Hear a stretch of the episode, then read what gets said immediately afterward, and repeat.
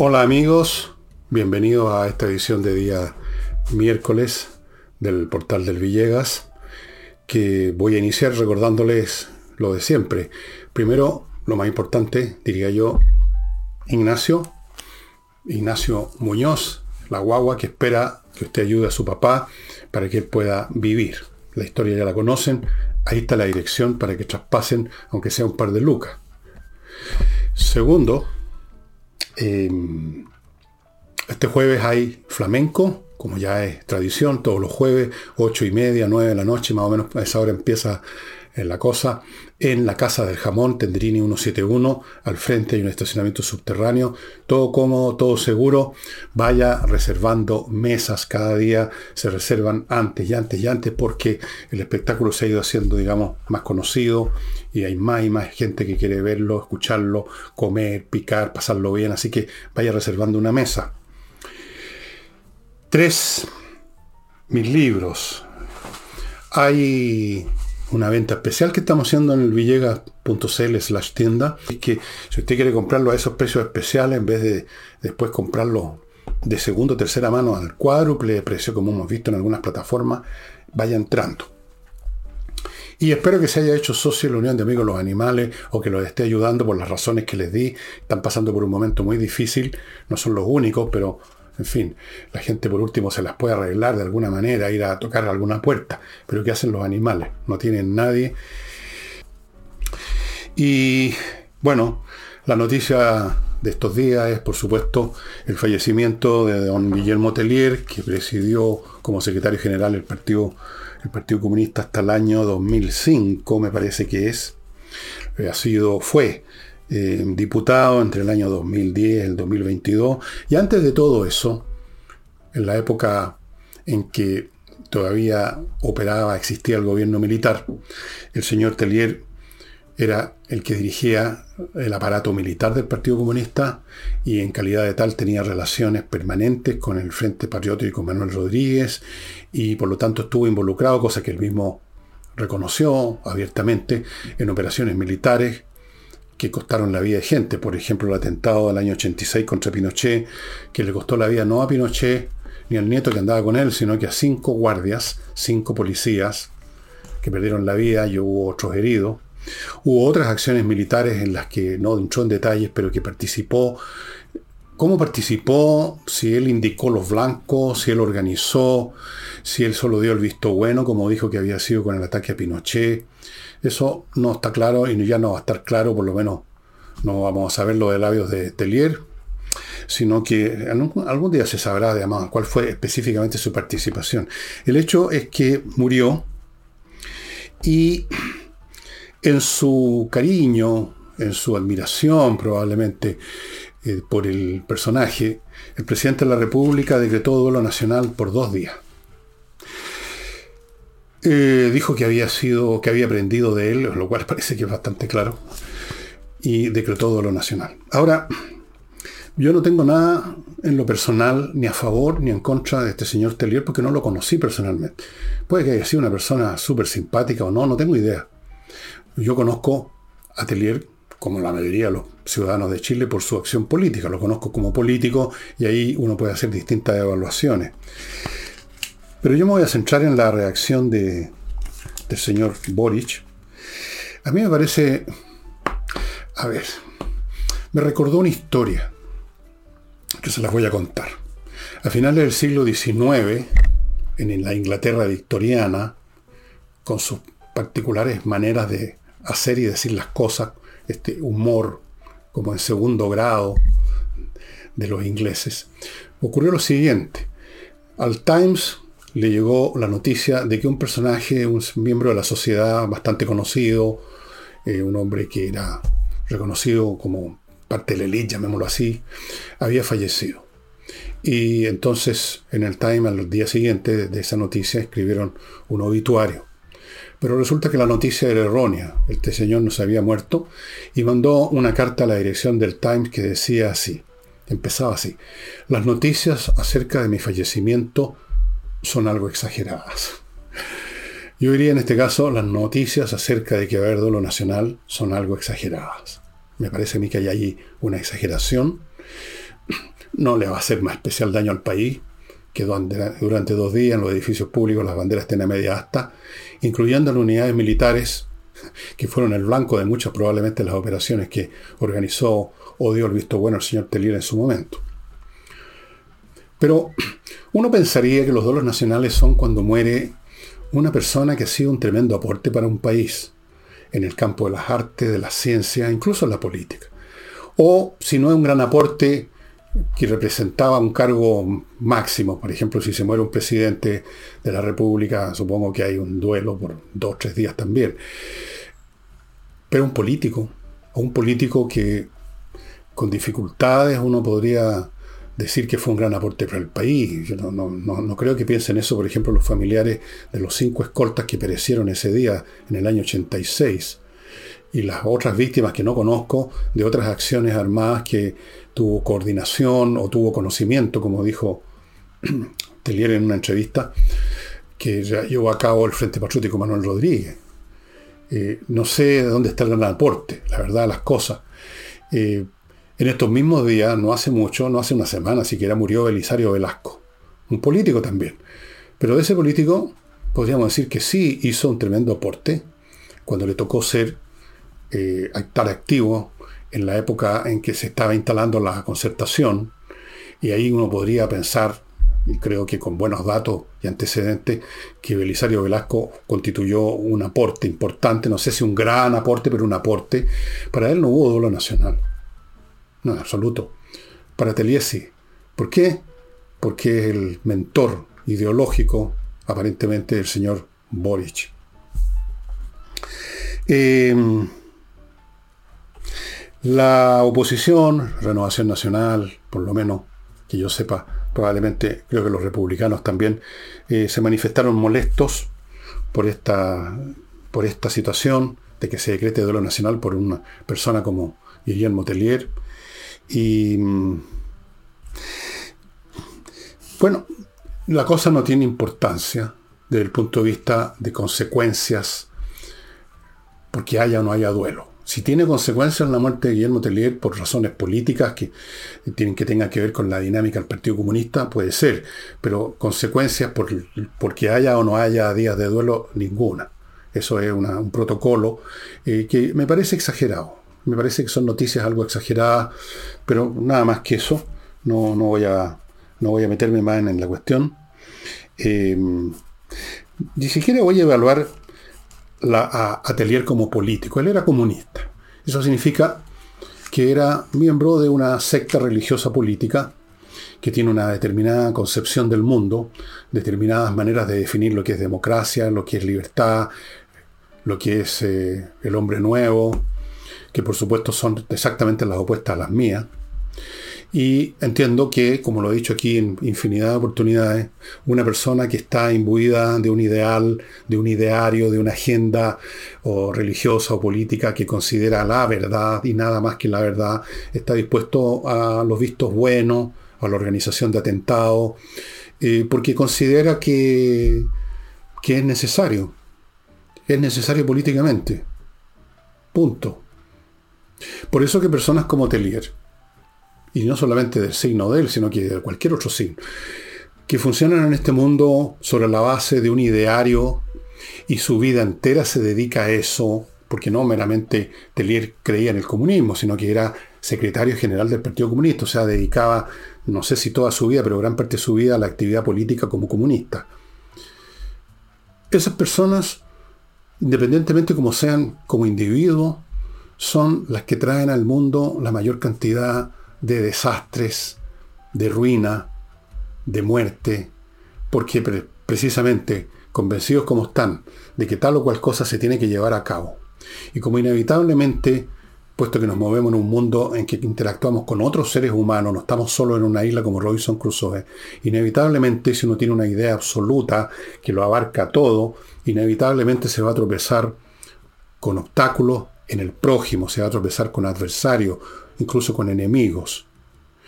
Y entonces, si usted tiene una idea absoluta acerca de que tales o cuales principios sociales, políticos, religiosos tienen un valor inconmensurable, usted va a ser llevado o puede ser llevado a la situación de aniquilar al adversario. Puede ser de un tiro, puede ser cancelándolo, arruinándole su vida personal, social y todo lo demás, como intentaron hacer conmigo, con las famosas acusaciones que me hicieron. A otros realmente los reventaron, o los pueden reventar el día de mañana, les pueden hacer la vida imposible, aunque no les disparen. Y aunque incluso personalmente por un momento tengan algún remordimiento de lo que están haciendo y lo sientan desde el punto de vista humano, van a seguir adelante propulsados por la fuerza de su idea, por su convicción. Entonces, el enrabiado común y corriente que patea al perro, que patea una piedra, que le pega a la señora o al hijo, no hace mayor daño que ese, es, es grave, pero la persona que sin tantos espasmos de rabia ni de ira, sino que por una convicción ideológica de cualquier clase, está en este mundo y quiere materializar esa idea, esos son los que con o sin rabia llevan a cabo las acciones que muchas veces terminan con muertes, con ruinas. Así es. Un ejemplo actual de eso, por ejemplo, en el mundo es Putin. Yo creo que Putin no es necesariamente, o puede haberlo sido porque fue funcionario de los servicios policiales de la, Unión Soviética, la KGB, pero tal vez no haya sido nunca un tipo especialmente sanguinario, un Aníbal Lecter, alguien que mata gente y se las come. Pero tenía una idea fija respecto a que Rusia tenía que volver a ser lo que había sido el gran imperio soviético, una gran potencia, se sintió además que lo estaba atacando la OTAN y en función de esa idea y no por querer matar gente, probablemente, inició una guerra que sí significado la pérdida de, más o menos yo calculo, se está acercando a las 500.000 víctimas entre ucranianos y rusos, sumando los dos lados. Yo no creo tampoco que Tellier, por el hecho de haber estado involucrado en acciones militares, haya sido especialmente malo, como dicen algunas personas, un tipo sanguinario, un tipo cruel. No, no creo. Pero estaba imbuido de una concepción en, función de la cual había que combatir con fuerza letal al régimen de Pinochet, cosa que no llevó a ninguna parte como nunca lleva en estas acciones, ya sea terroristas, emboscadas, nunca ha ocurrido en la historia política del mundo que ese tipo de acciones lleguen, lleven a un resultado de ninguna clase, salvo el resultado de que se derrama sangre, y a veces el resultado contrario a lo que se buscaba. Desde luego, el atentado contra Pinochet no significó la caída del régimen de Pinochet. Significó no solamente la muerte de sus escoltas, sino que la muerte de otras personas al otro día o siguiente, dirigentes políticos de la oposición que fueron ejecutados en venganza por gente de las centrales o de los órganos del gobierno militar. Eso fue el resultado. No se vino abajo el régimen de Pinochet por eso ni por otras acciones combativas que algunos han tratado de glorificar y sacralizar como que de ahí derivó la caída del régimen. El régimen de Pinochet no cayó por eso, en absoluto. Esa es una, es una mitología. Pero yo no creo que haya sido especialmente cruel, sanguinario, que le gustara, que estuviera con ganas de matar a alguien. Telier cuando organizaba estas, estas acciones. Era lo que sucede cuando usted está imbuido de una doctrina que considera la verdad y nada más que la verdad, y entonces es llevado por la fuerza lógica de esa doctrina a extremos. Que incluso puede que no le guste personalmente. Pero usted dice, bueno, pero yo estoy en esto, yo creo en esto, estoy convencido que es necesario hacer tal cosa. Y se van a gastar, se va a derramar sangre, pero lo lamento, pero es necesario. Eso es. Esas personas pueden ser incluso un pan de Dios, pero llevados por su doctrina, su convicción, son capaces de cualquier cosa. Como esos, que le he contado esta historia, esos sacerdotes de la época de la Edad Media, que condenaban a una persona a ser quemada viva por ser hereje. No eran necesariamente unas personas crueles gozándose de ver a alguien arder en medio de alarido, sino que lo llevaba a eso su convicción de que le estaban salvando el alma a esa persona porque por unos cinco minutos que iba a demorar en caer en la inconsciencia o en la muerte, se iba a salvar del fuego eterno del infierno. Cierro el capítulo con el señor Tellier y, como digo, queda para mí eh, dando vuelta esto de la, de los dos duelos, del duelo nacional, que me parece algo exagerado considerando, considerando el cuadro completo. Desde luego no contribuye a esto que permanentemente pide, y creo que lo pidió ahora mismo, en, el, en el, acto de hablar sobre Guitelier, habló otra vez de que, por aquí lo tengo, que dijo Boric. Dijo, bueno, aparte de decir que Guitelier aprendió, Em, dijo una serie de cosas que son falsas. En primer lugar, dijo, habló del homenaje que le está rindiendo el pueblo de Chile. Yo no veo que el pueblo de Chile le esté rindiendo un homenaje al señor Telier, por lo que he visto en las redes sociales, las cosas que me mandan a mí, porque yo no voy directamente a las redes sociales, hay muchos escaños, que yo no, los aplaudo ni los celebro, eh, no es el pueblo de Chile el que le está rindiendo un homenaje a Telier, es el Partido Comunista, el señor Bori y algunos otros de la izquierda seguramente también, pero no es el pueblo de Chile. Pero siempre estas personas se arrogan la representación y el conocimiento de lo que el pueblo de Chile está pensando, sintiendo o queriendo. ¿Y de dónde sacó esto de que el pueblo de Chile, que todos estamos llorando a gritos? No sé. Pidió además, aquí entramos a la política más contingente, una vez más pidió nunca más que todos los partidos políticos, dijo, se pongan de acuerdo, supongo que firmando un acta, para que nunca más se quiebre o cancele la democracia. Voy a comentar eso en unos momentos más, después que me haga cargo de mi primer bloque, amigos. Primero, la Academia de Inglés, entreninglés.com, está ofreciendo un curso para terminar este año y para que usted termine este año hablando inglés, un plan de 24 clases, 24, más dos clases gratuitas de conversación para que refine lo que aprendió. Todo eso por 399 lucrecias, que me parece un precio súper razonable.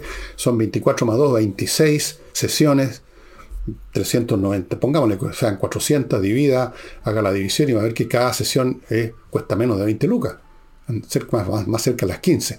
Muy accesible, muy razonable el precio, va a aprender inglés de una vez por todas, cosa fundamental. Continúo con Torch. Ahora otra vez les muestro, sí, una linterna. Esta es una de las que yo más uso en mi casa.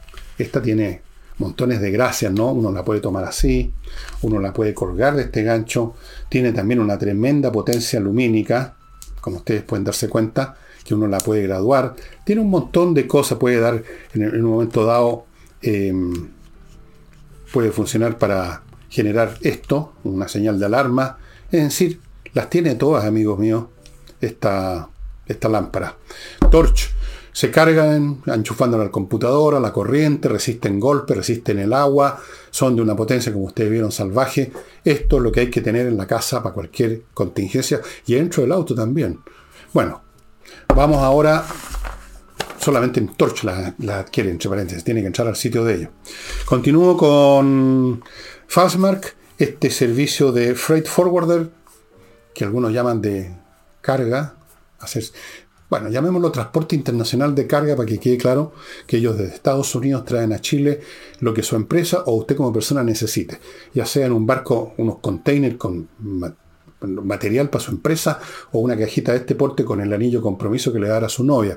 Lo que sea, se lo van a traer en las mejores condiciones, empresa chilena, al tanto lo que necesitamos los chilenos y buena idea apoyar una empresa chilena que además lo hace súper bien. Fastmark, estimados amigos.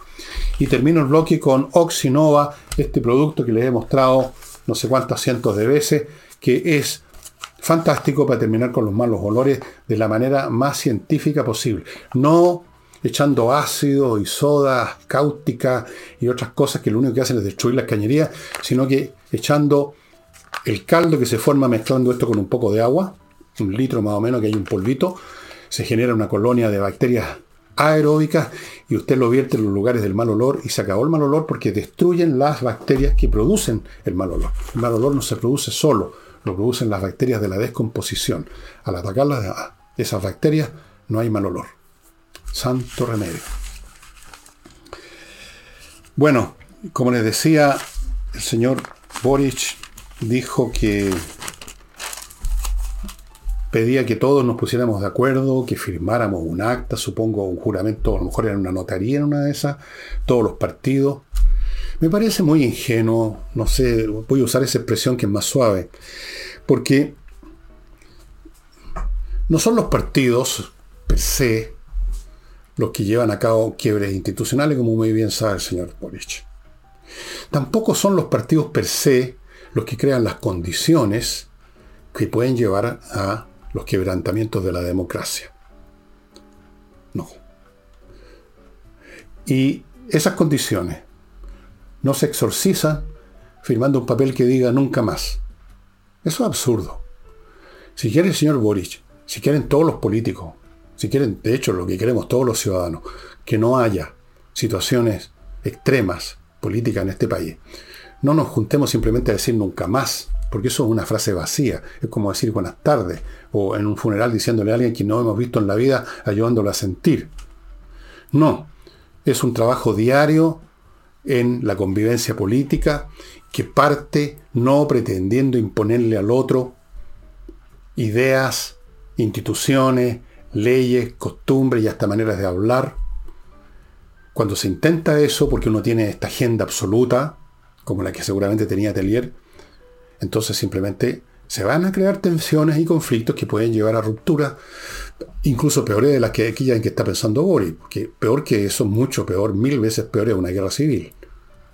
No se llega, no se mantiene la paz diciendo nos gusta la paz o diciendo nunca más, sino que siendo inteligente, señor Boric, siendo razonable, no, no estirando la cuerda, no empujando a los adversarios a un rincón, tratando de ponerles la pata encima, como trataron de hacer los constitucionalistas en la primera asamblea, que se jactaban de eso los medios de comunicación, que ahora nosotros vamos, vamos a poner la letra y la música.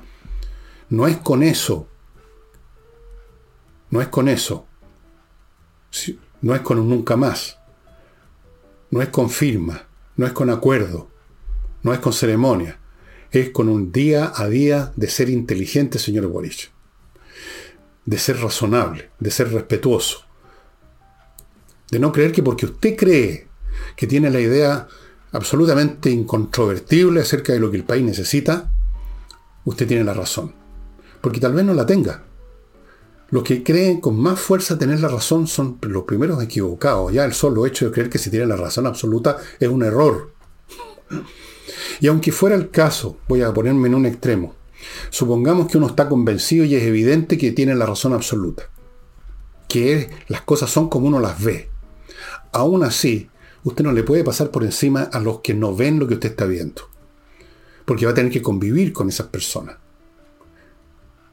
Va a tener que convivir. Y si esas personas insisten en que no es como usted lo ve, como usted está seguro, va a haber un conflicto.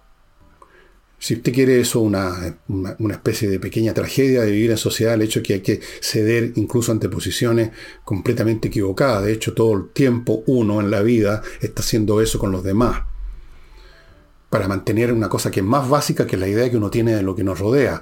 La cuestión más básica es mantener la convivencia en paz, porque vivimos en sociedad y no en una isla desierta. Entonces lo primero es mantener paz en esta convivencia aunque no nos entendamos, aunque yo crea que tengo y tengo la razón total, completa y absoluta, y los otros son los total y completamente equivocados, aún así, tener que llegar a transacciones, a acuerdos de verdad y no meramente palabreros.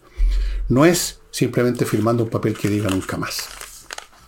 Pero en fin, eso es eh, un... Yo no sé si se la cree Boris esto nunca más o es una argucia política de poca de poco valor, de, poca, de, bajo nivel, no sé.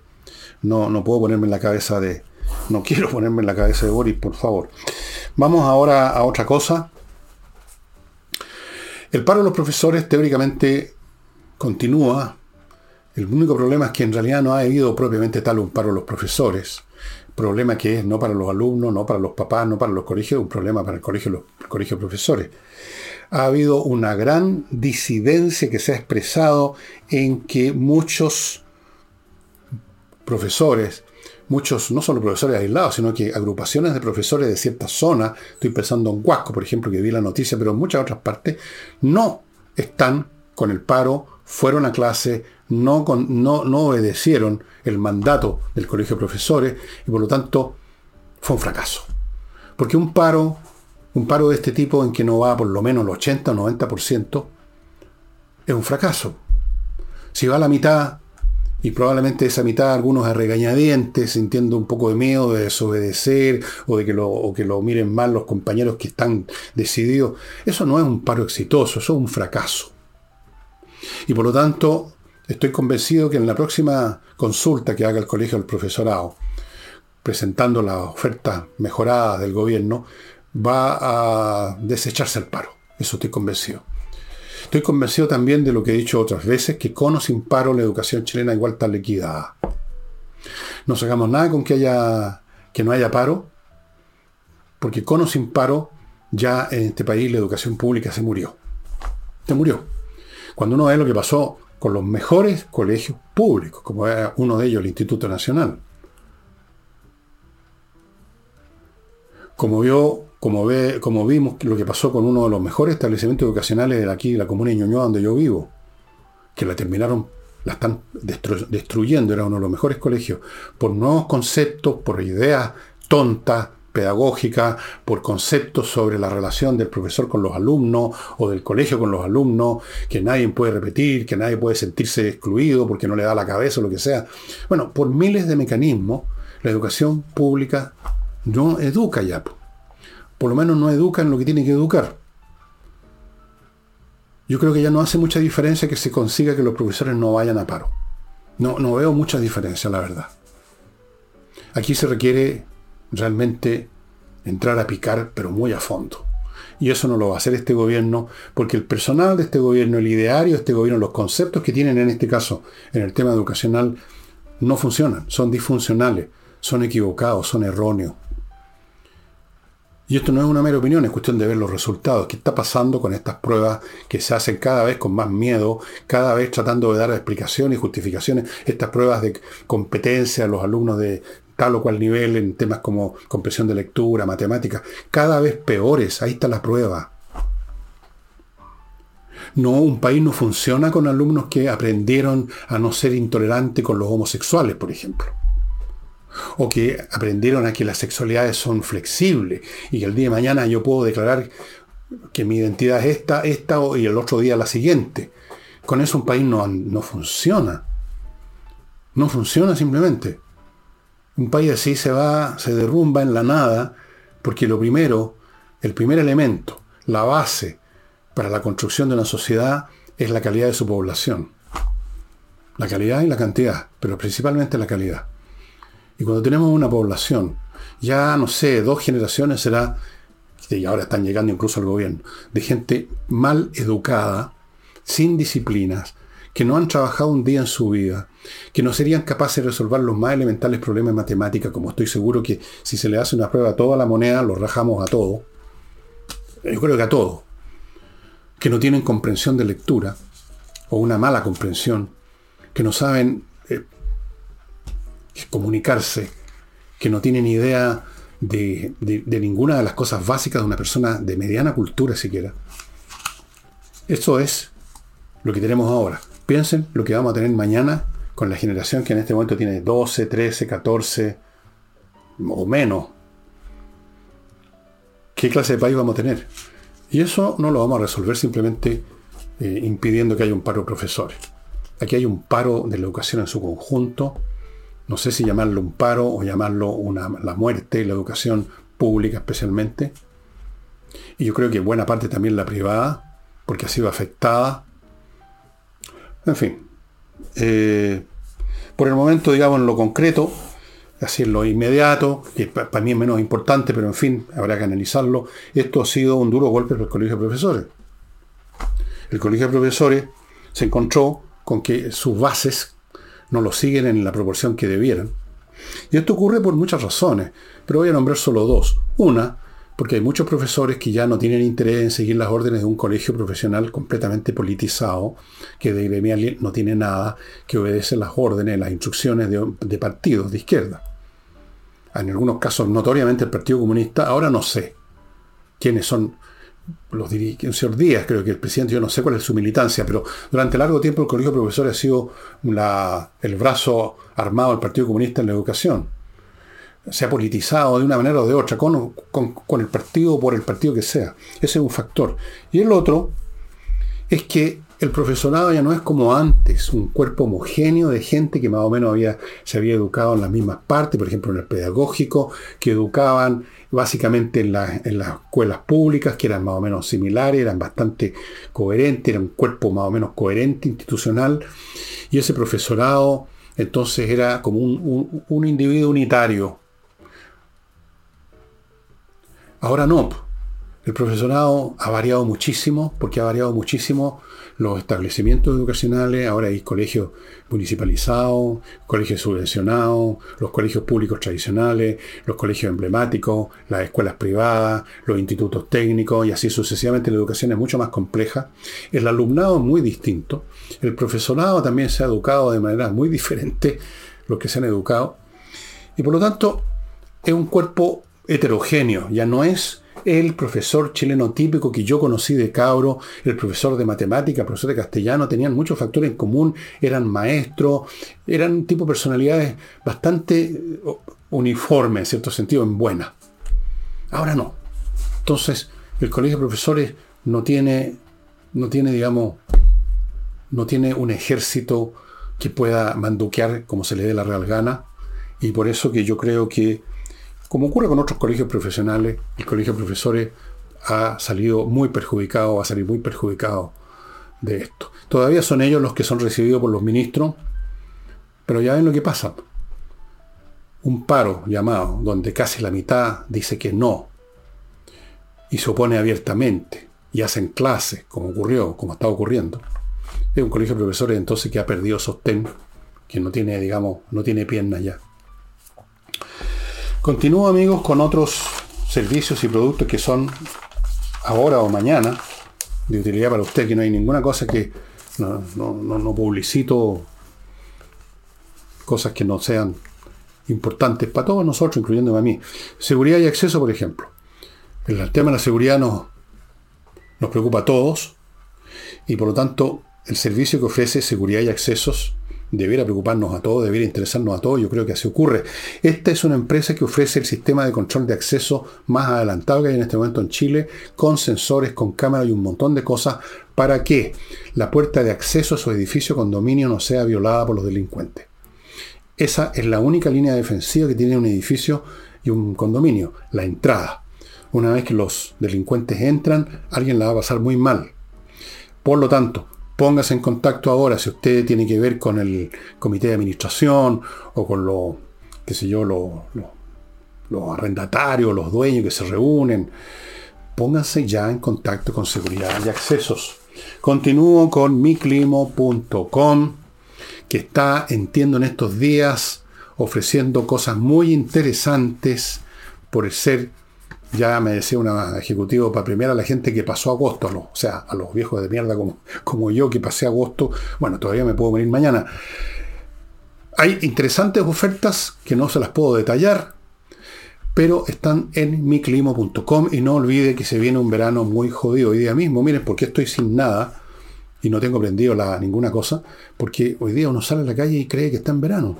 Bueno, imagínense cómo va a venir el verano. miclimo.com Continúo con kmmillas.cl, el lugar donde usted puede vender sus millas acumuladas por, su vuelo a buen precio antes que las empresas se las borren, que eso es lo que pasa. No se crea que usted puede conservar sus millas acumuladas hasta ahora todo el tiempo que quiera hasta cuando las vaya a ocupar. Eso no ocurre. Son borradas en cualquier momento. Si no las va a usar pronto, véndalas en kmmillas.cl y termino este bloque con Villa Flores, la florería que ofrece, estimados amigos, 400 arreglos florales como mínimo y otros servicios que usted puede averiguar con ellos, 400 arreglos florales con flores incluso que no sabía que existían, preciosos, para que usted coja aquel que le parece más conveniente para ese evento en que va a llevar un arreglo floral o para su casa por último. Villa Flores, 15% de descuento para los seguidores de este canal. Bueno, dejemos a los profesores, ellos supongo que están haciendo más o menos las mismas consideraciones. Si no, no, está a la vista que un colegio, eh, un colegio, una especie de sindicato, que no lo siguen sus, sus miembros teóricos, está, muerto, está liquidado. Em, el señor Elizalde, que nunca cesa, cada vez que abre su bocota de divertirnos con sus graciosas salidas, se ha, ha descubierto, ha descubierto, fíjense ustedes, una cosa que no se me habría ocurrido a mí nunca, que las constituciones deben ser expresión de acuerdos y no la imposición de una mirada. Parece que se le olvidó el tenor de la izquierda hace cuánto tiempo atrás, un año, un año y medio, el tenor de imponernos a todos su visión con una constitución completamente basada en, el ideario, si, podemos llamarlo ideario, de incluso de grupos de un extremismo al borde del delirio y de la locura. Esa mirada, yo no recuerdo que Lizalde haya manifestado una diferencia, que se haya opuesto a esa mirada y que haya dicho, momentito, momentito, se supone que estamos aquí para construir la casa de Chile, que la constitución no, es para que cada grupo imponga su gustito al resto de la población. No, recuerdo haber escuchado a Lizalde diciendo eso a nadie de la izquierda. Y si acaso lo pensaban, no lo hacían público, por lo tanto no tenía ningún valor político.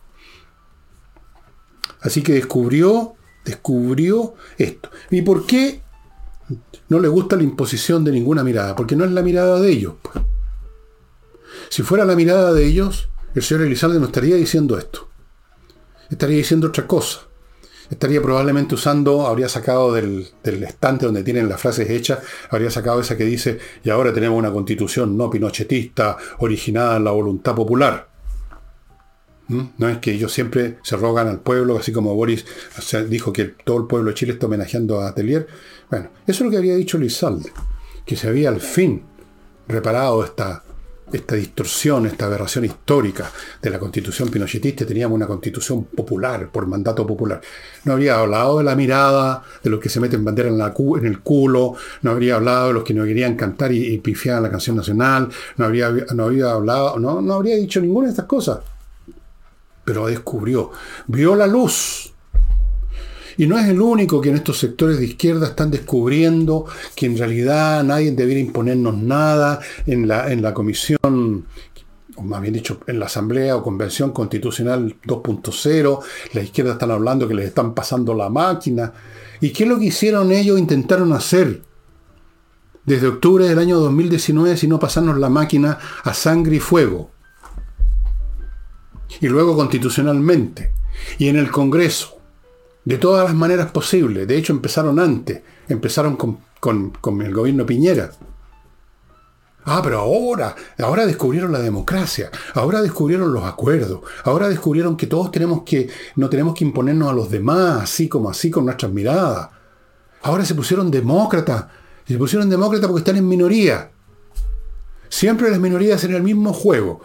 Como no tienen poder, entonces se ponen a quejar de que les están pasando la máquina, de que exigen libertades para poder expresarse, de que tienen que haber acuerdos para así disminuir su situación minoritaria, pero cuando son mayoría, ahí ponen la pata encima. Se ha visto en la historia de las religiones, ¿no?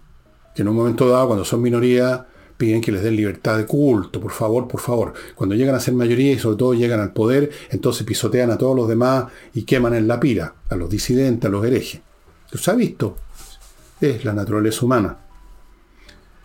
Em, vamos ahora al señor eh, Monsalve, subsecretario del Interior, quien, en vista de lo que está pasando en la zona Sur, reconoció, que podía ser, un aumento de los atentados incendiarios.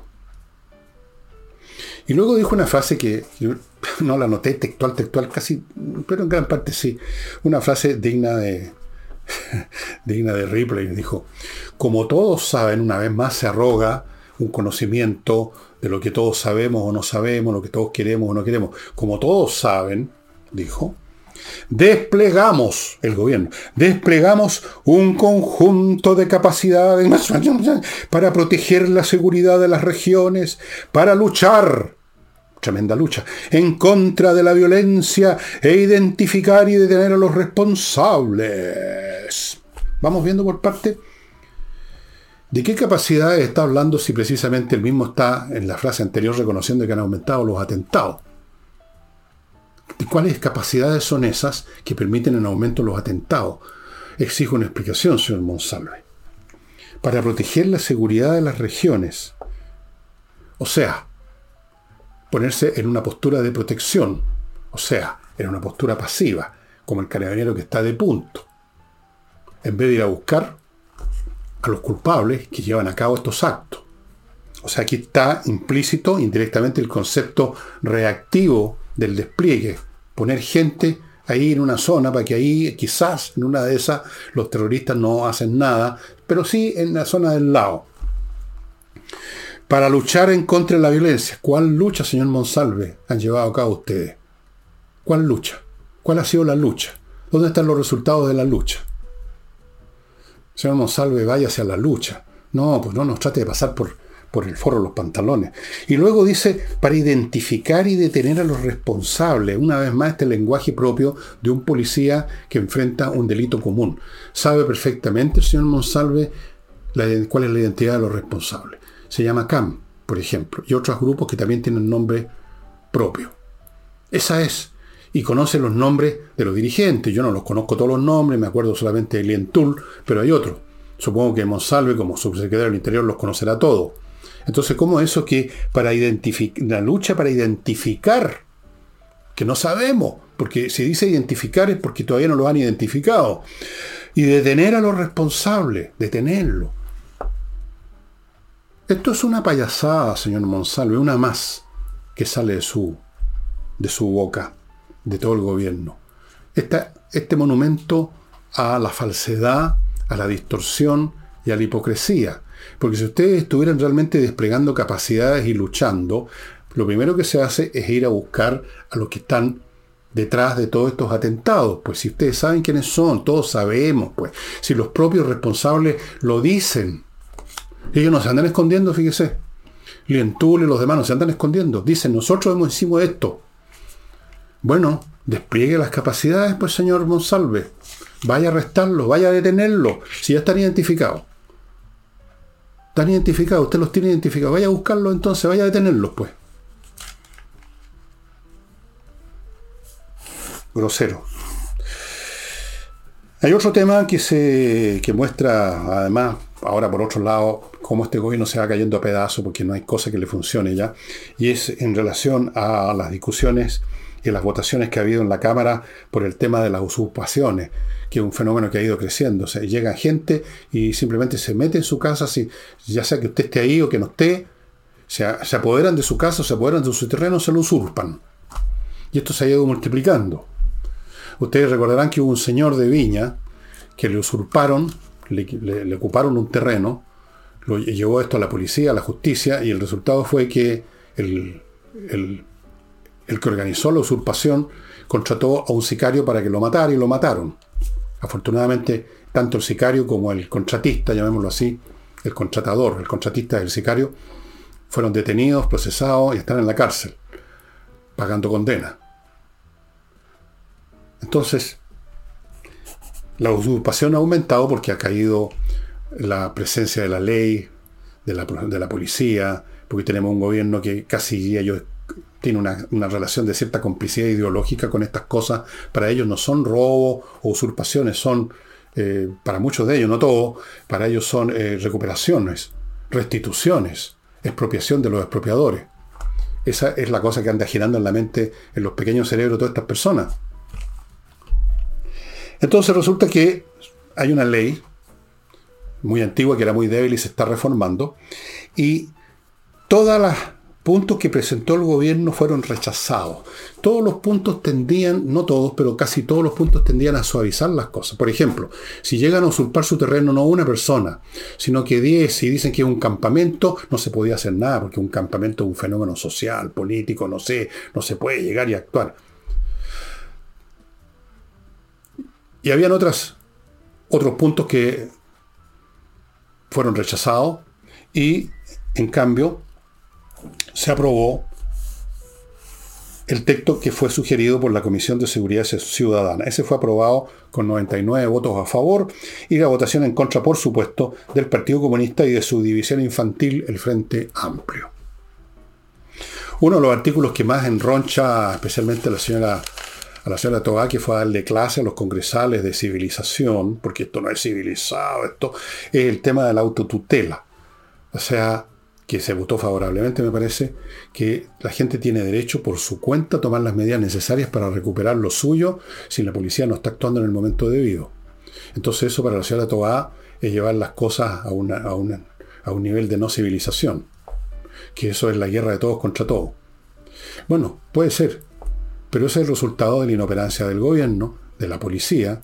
Si la policía actúa, entonces, por supuesto que la gente no necesita actuar por su cuenta juntar unos amigos y agarrar unos palos ir a sacar a palos a los que ocuparon su casa, por supuesto.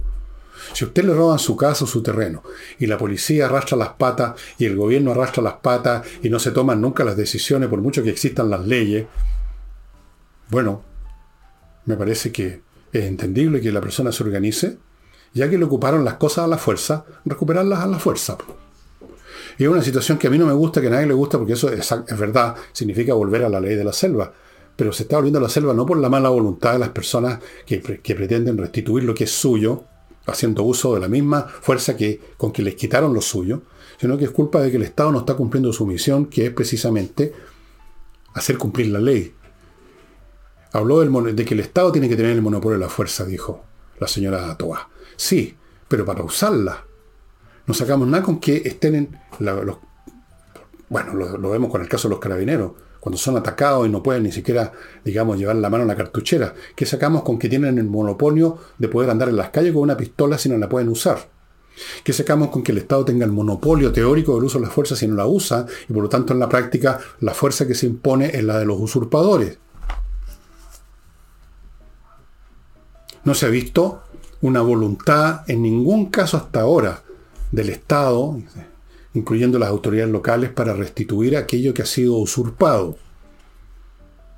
Y por eso, que es otro de los factores que yo lo habré mencionado en más de algún programa, que puede llevar a este país a un enfrentamiento civil. Y es cuando la gente empieza a ver que el Estado no responde y entonces empieza lentamente, porque nadie quiere, porque nadie está preparado para eso, pero lentamente, forzado por las circunstancias, la gente empieza a decir, bueno, organicémonos nosotros. Y en el sur, en la zona macro, zona sur, sé que ya hay principios de eso, de autodefensa, de zonas de fondo y cosas así. Está eso, no sé en qué grado se ha desarrollado, pero ha sido porque el Estado no ha respondido, porque el Estado sigue como el señor, como, hablando como el señor Monsable, hablando de que vamos a identificar y detener a los responsables, sabiendo quiénes son los responsables, estando perfectamente identificados y no haciendo nada, salvo jugando este juego de poner más o menos carabineros, más o menos carros policiales en una actitud defensiva como palitroque. Entonces, señora Toá, no hable de la civilización si ustedes son los primeros culpables de que el país esté cayendo en un estado de guerra de todos contra todos, como ya lo viven en el sur de Chile, señora. Señora Toá. Y entre paréntesis, ¿cuándo devuelven la plata de la Municipalidad de Santiago? Bueno, Em, vamos a ver qué pasa con este, con este proyecto de ley finalmente, cómo va a salir. Eh, la TOA anunció que van a hacer todo lo posible por impedir las cosas, por impedir que se formule tal como fue votado. Claro que por supuesto. La señora TOA, aunque sea indirectamente, tiene una cercanía espiritual con los que expropian a los expropiadores. ¿No es cierto? Eso no lo puede evitar. Es así ella, pues, pobrecita, como todos los demás. No, no tienen remedio.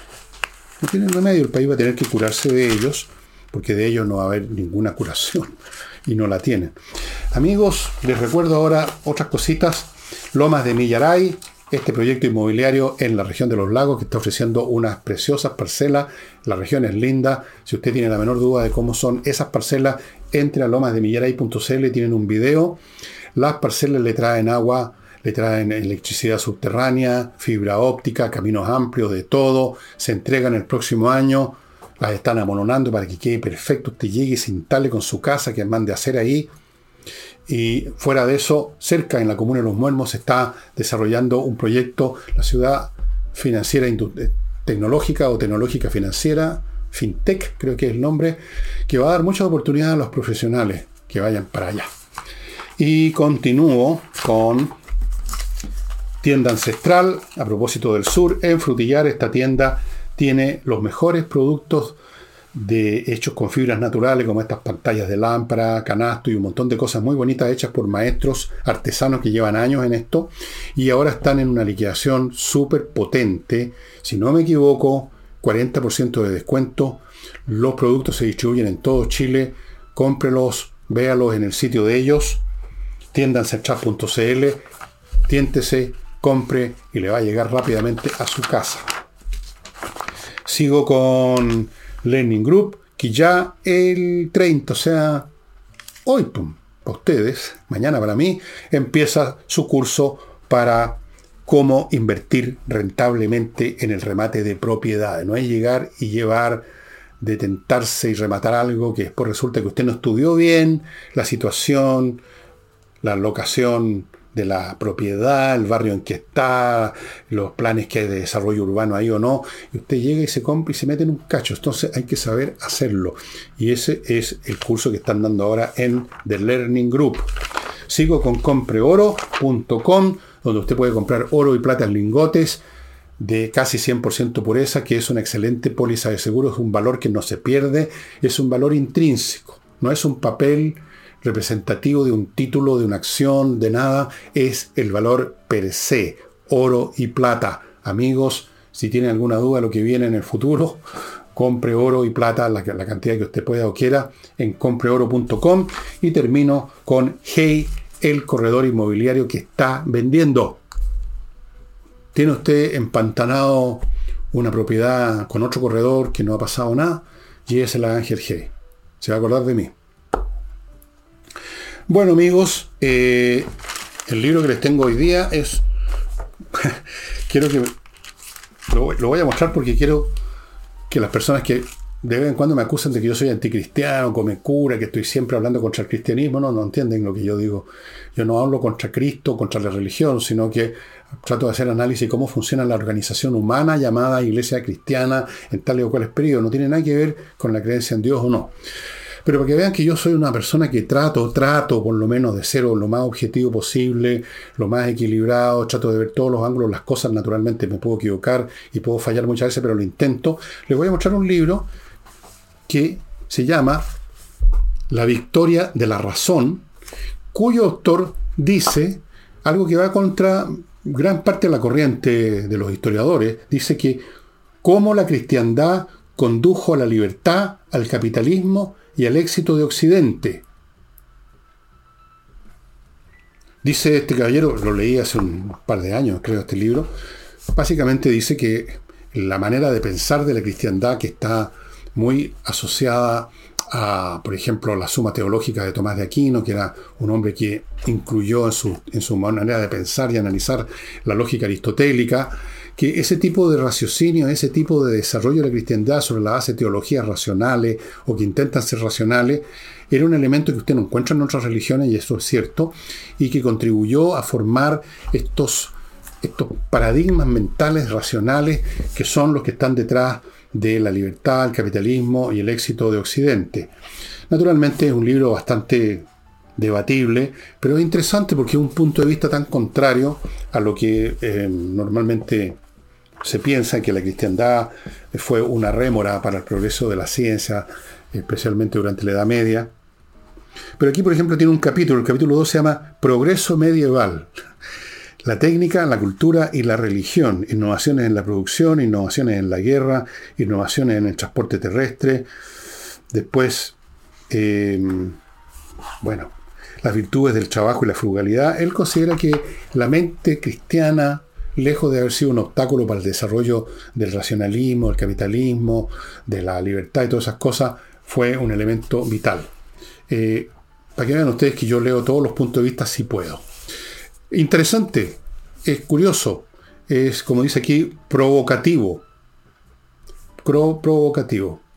Aquí dice, la victoria de la razón de del autor Rodney Stark eh, propone la revolucionaria y controversial eh, punto de vista de que la cristiandad y sus instituciones son directamente responsables para los más significativos eh, rupturas intelectuales, políticas, científicas y económicas del pasado milenio. Interesante, interesante. Véanlo si ustedes son les gusta la historia de la Edad Media, por ejemplo, aquí tiene que ver mucho con eso.